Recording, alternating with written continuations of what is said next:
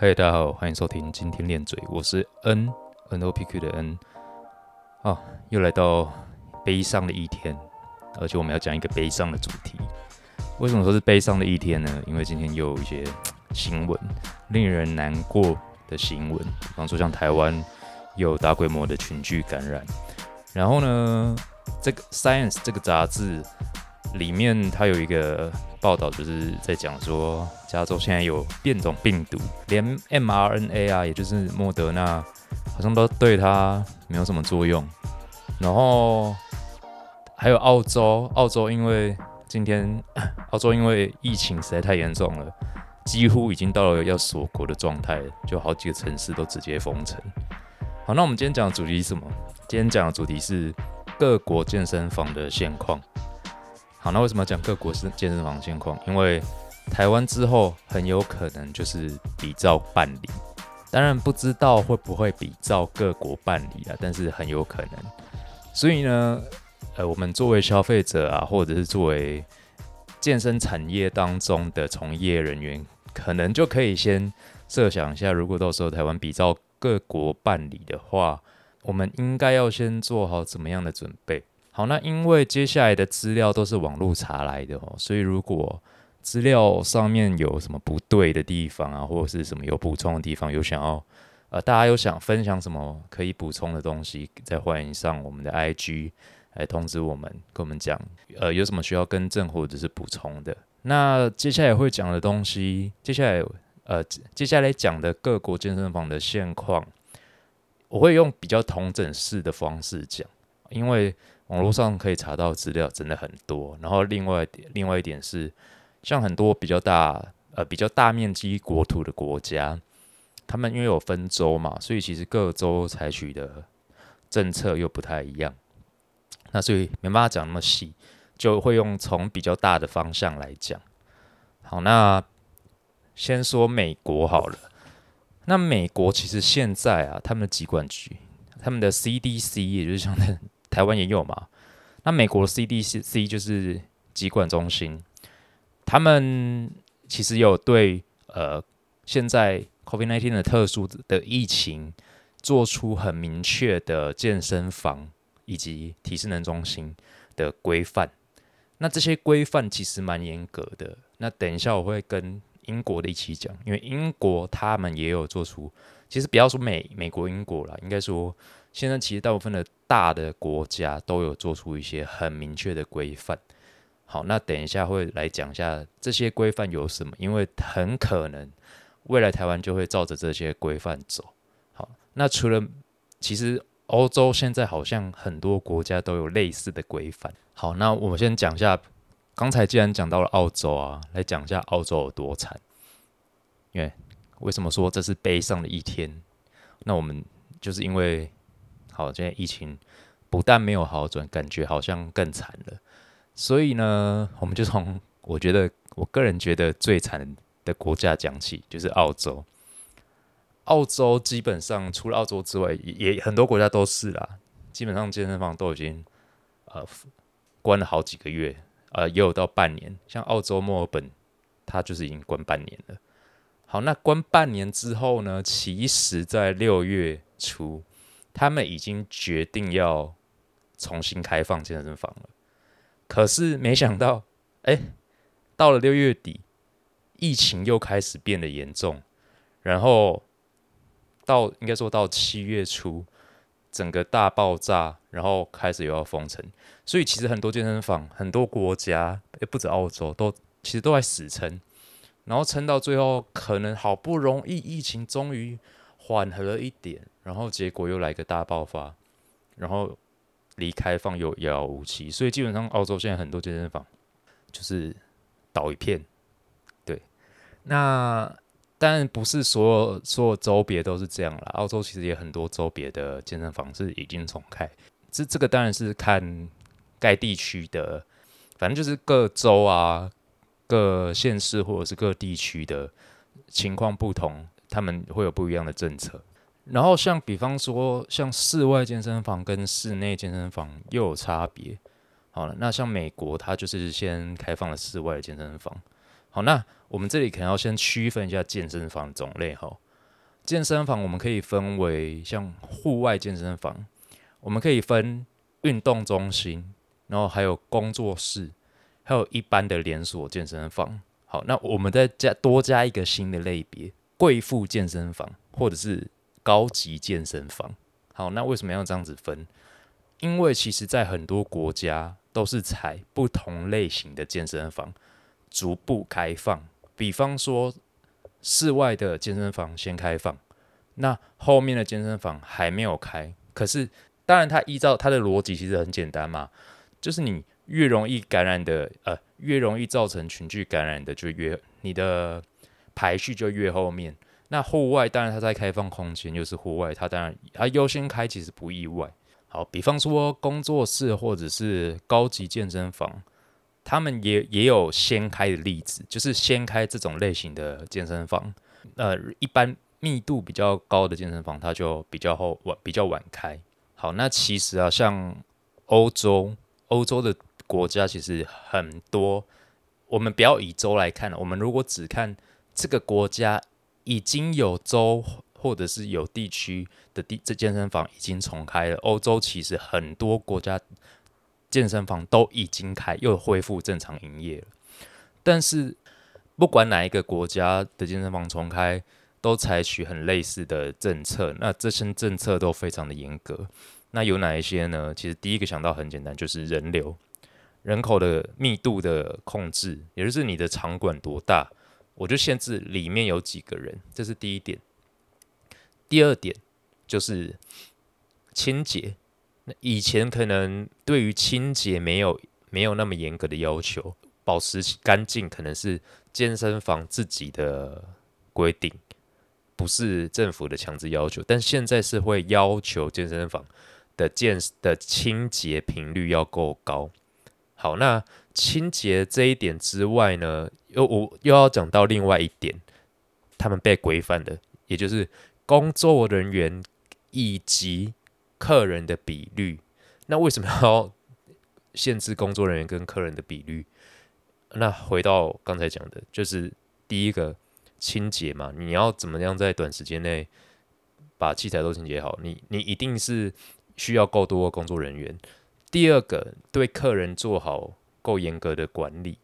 那什么什么样的管理呢？那就是要来到第三点，也就是社交距离。其实大部分啊，健身房就算重启，都会有社交距离的规定。那社交距离谁来管？那当然就是场内的工作人员。那对一些小刚才分类，我刚才讲的那些分类，比方说比较小型的工作室啊，或者是那种高级健身房、贵妇健身房来说，差别就没有那么大，因为他们人里面本来就不多嘛，就工作人员。跟客人的比例可能差不多，就一比一，甚至有时候可能跟工作人员更多。那像这种类型的健身房管理起来，当然就没有什么太大的困难。而且它不管要实施人流、人流管制，或者是社交距离，其实都很容易。那除了这三点之外呢，它有有一第四点，我觉得个我个人觉得这个在台湾实施起来其实有点困难，那就是空调设施。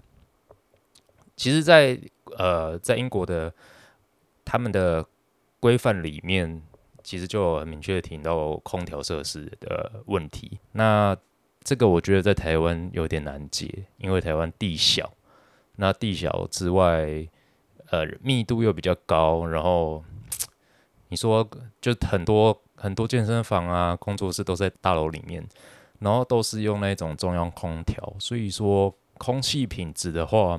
这个可能台湾的会比较宽一点啦，这个很难讲，因为你如果真的完全要照国外的规格走的话，照那些国土很大的国家来走的话，其实是有点困难，因为很多国家他们健身房本来就很大，所以如果台湾要照他们的规规则走，感觉实施起来是有难度。那接下来还有什么规定呢？戴口罩这是难免的，当然就是戴口罩，啊。现在看到的情况是，有些国家它会规定戴口罩，就是呃全程都要戴，不管你做什么，反正你进去就是都要戴着口罩。但是也有看到，比方说像美国，他们有一些比较弹性的规定，比方说你在做某些高强度的有氧的时候，可以不用戴口罩。所以其实国外已经渐渐出现这种比较稍微弹性一点的政策。那因为大家都知道，健身房里面或者是运动中心里面，其实通通常也有团课。目前看起来，很多国家即使它健身房重新恢复营业，它对团课还是有非常高的限制。那很多是呃让你健身房重开，但是不能开团课，对，就是不能开。现在很多国家都是哦，就是重开健身房，但是不会让你重开团课，只要是团课一律禁止。但是也有一些它是可以让你上团课，但是问题团课一样，它就会进行很严格的人数控制。比方说一个空间里面，但照当然一样就是照面积，做好人跟人之间的距离，然后里面只能容纳几个人这样。那其实。在查这些资料过程当中，我还查到了美国，就是蛮有趣的一个一份资料啊。他在讲不同的形态的健身房在美国在疫情的期间，他们的业绩变化。那可以发现，就是我刚才讲某几种健身形态健身房，比方说工作室，比方说高级健身房，这两种形态的健身房的业绩，很明显的比连锁健身房或者是运动中心成长的更快速。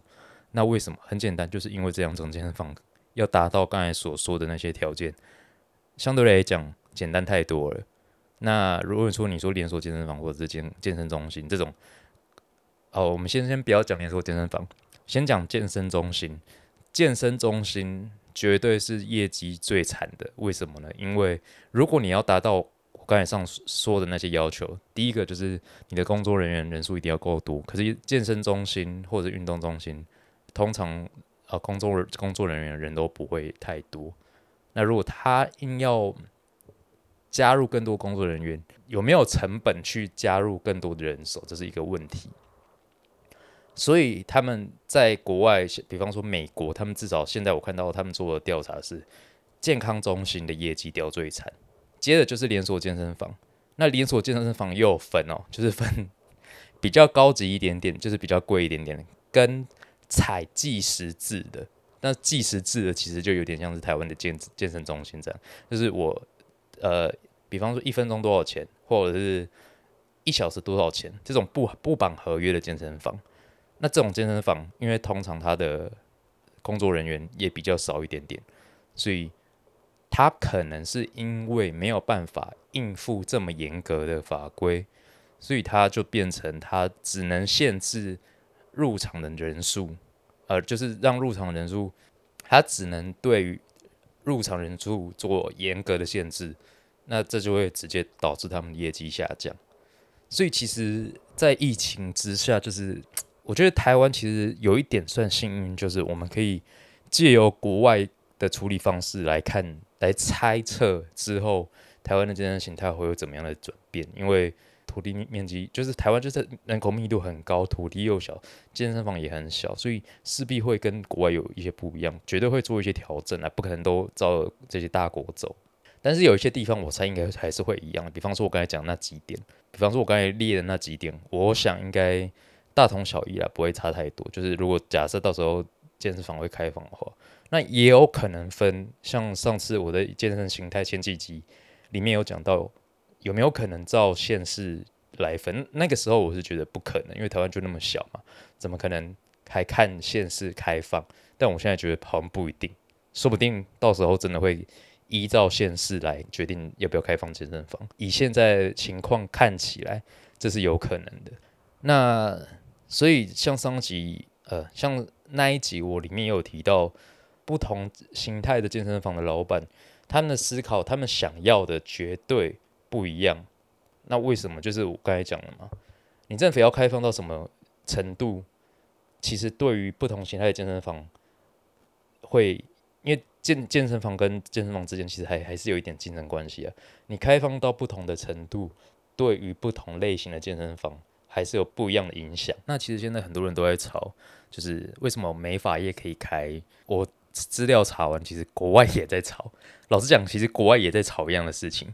也不能说吵啦，他们真的也是会把呃某些项目绑在一起，比方说游泳池、健身房然后美发业，他们会把这些相绑在一起，因为他们都是这些类别，他们都有独立出来做各自的规定，好像是比方说美发业或者是美容业，可能他们就会限制你同一个时间只能同一个空间只能一对一，类似这样子的例子。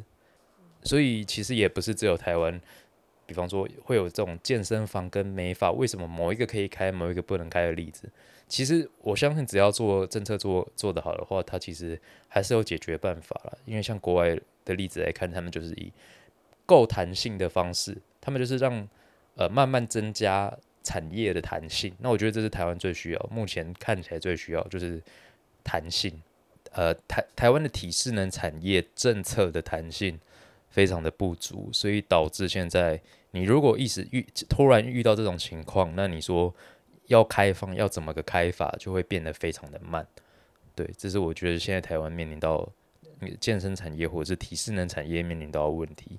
那因为像国外的国外一律，他们不也不是说健身房嘛，对他们来讲就是 fitness，对他们来讲不是 gym 这个类别，而是 fitness。在 fitness 所有体适能产业里面，gym 就是包含在里面。所以他们对这产业的做法，他们有有自己的规范在里面。好，那这集其实差不多是这样子啊。你看这集讲的也非常压抑，因为这集就是因为其实自己也不适合太欢乐的氛围。但我身身为健身爱好者，也会觉得哦，不能上健身房真的很痛苦。哦，讲到这个，现在在家自主训练到现在，最大的感想就是，哦，真的是受够弹力带了。完全不想再碰弹力带。一开始你还看到大家就是各个 KOL 在他们的专业上面会教人家怎么使用弹力带。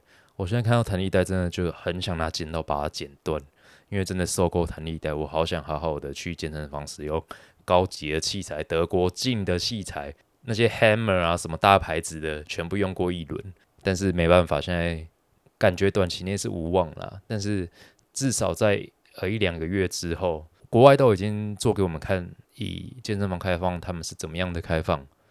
那我不知道台湾到底法规什么时候会出来，但是没有出来，其实什么时候会出来，这个也不是我们能决定的啦，因为这毕竟也要看。但出来之后，到底能不能落实，这个也很难讲，因为这个还是要看当下就是台湾目前的疫情的严重程度嘛。因为如果你真的很严重，像澳洲一样，他们就直接直接封城了，那还管你是不是健身房，呃，什么规范，反正你就是不能开。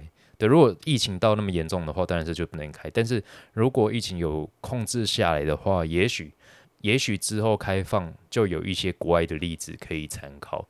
那我相信台湾的政府绝对会参考国外，因为他们就摆在那里，国外都已经示范给你看了，就是都已经怎么样行得通，怎么样行不通，他们都已经做过了。那所以台湾要参考国外的例子，参考他们的法规。来做其实相对来讲比较简单，甚至你可以参考一些比较国土比较小的国家，他们是怎么做的。嗯，比有些其实难达到了，比方说先开放室外健身房，这个我们根本就没什么室外健身房啊，所以这个对台湾讲一定不用想。然后比方说像呃我刚才讲的空调的限制，如果你一定要做一个很严格的限制的话，其实台湾也很难达到，因为台湾目前对于像刚才的那几种健身房的形态并没有很明确定出来啊，当然其中一种，比方说贵妇健身房、高级健身房，这个并没有这样的分类，这是我自己定的。对，但是国外就会分嘛，比方说健身中心、工作室，或者是呃单次健身房，他们其实就他们的产业类别其实就明明确的分出来。那台湾因为还没有这样子的分分类，所以变成在定规则上。也相对来讲比较难，它没有一个很明确的类型让它去做法规上面的限制。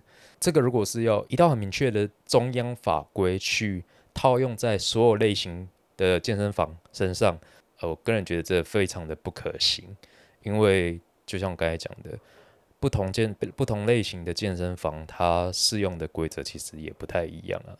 如果你是现在在这个产业当中的人，或者是你是你不知道你待的这个场所未来到底会变成什么样子，那也许你就可以借由自己哦去想一下，你所处的健身房是什么类型的健身房，它未来有可能有没有可能照着国外走，或者是未来以台湾的例子来讲，它到底未来有没有可能正常营运，或者是有比较好的营运计划？哦，最后还要讲一件事情，就是当然其实还有另外一件大家一直在吵的事情，就是健身产业它到底是不是完全的属于娱乐场所这件事情。其实这个国外也吵过了，对，美国他们就讲过这件事情。当然可能是健身房自己请呃杂志写出出来撰文，付钱给杂志撰文，不知道，反正就是重点，美国就就就会有这样的报道出现了。他们报道就是说，健身这件事，呃，健身行为它其实不止影响到你的健康，它其实应该被归到健健康的类别，健身的。行为它影响到的不只是你生理上的健康，它更影响到你心理上的健康。那我觉得，我个人觉得这个是这是事实啦。但是你要说它完全跟娱乐产业扯不上关系吗？好像也不能这样讲。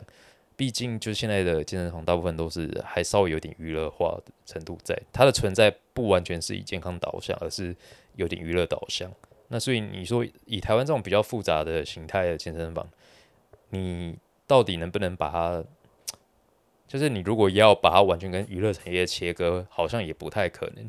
但是的确，像国外的例子来讲，他们国外其实也有有也有在抗议，是不是不应该把健身房完全的当成娱乐场所？好，那这集大概就是这样子啦，就非常沉重的一集。好，那顺便提醒大家，就是。因为如果你一直没有运动的话，其实当然对你的心心情还是会有影响啊。那因为生理也会是影响你的心理，那你心理又会去影响你的生理，所以其实偶尔大家还是要出去外面晒晒太阳啊。就如果你们家有阳台啊什么的，就是出去然后让自己晒一下太阳，或者是外面有空地晒一下太阳，补充一下维生素 D。那记得在家里也要多喝水啊。好，那今天就到这边为止。希望下一集疫情可以好转一点，然后我们就可以来一个比较不要那么严肃、比较开心一点主题。好，谢谢大家收听，只是今天练嘴，我们下次见，拜拜。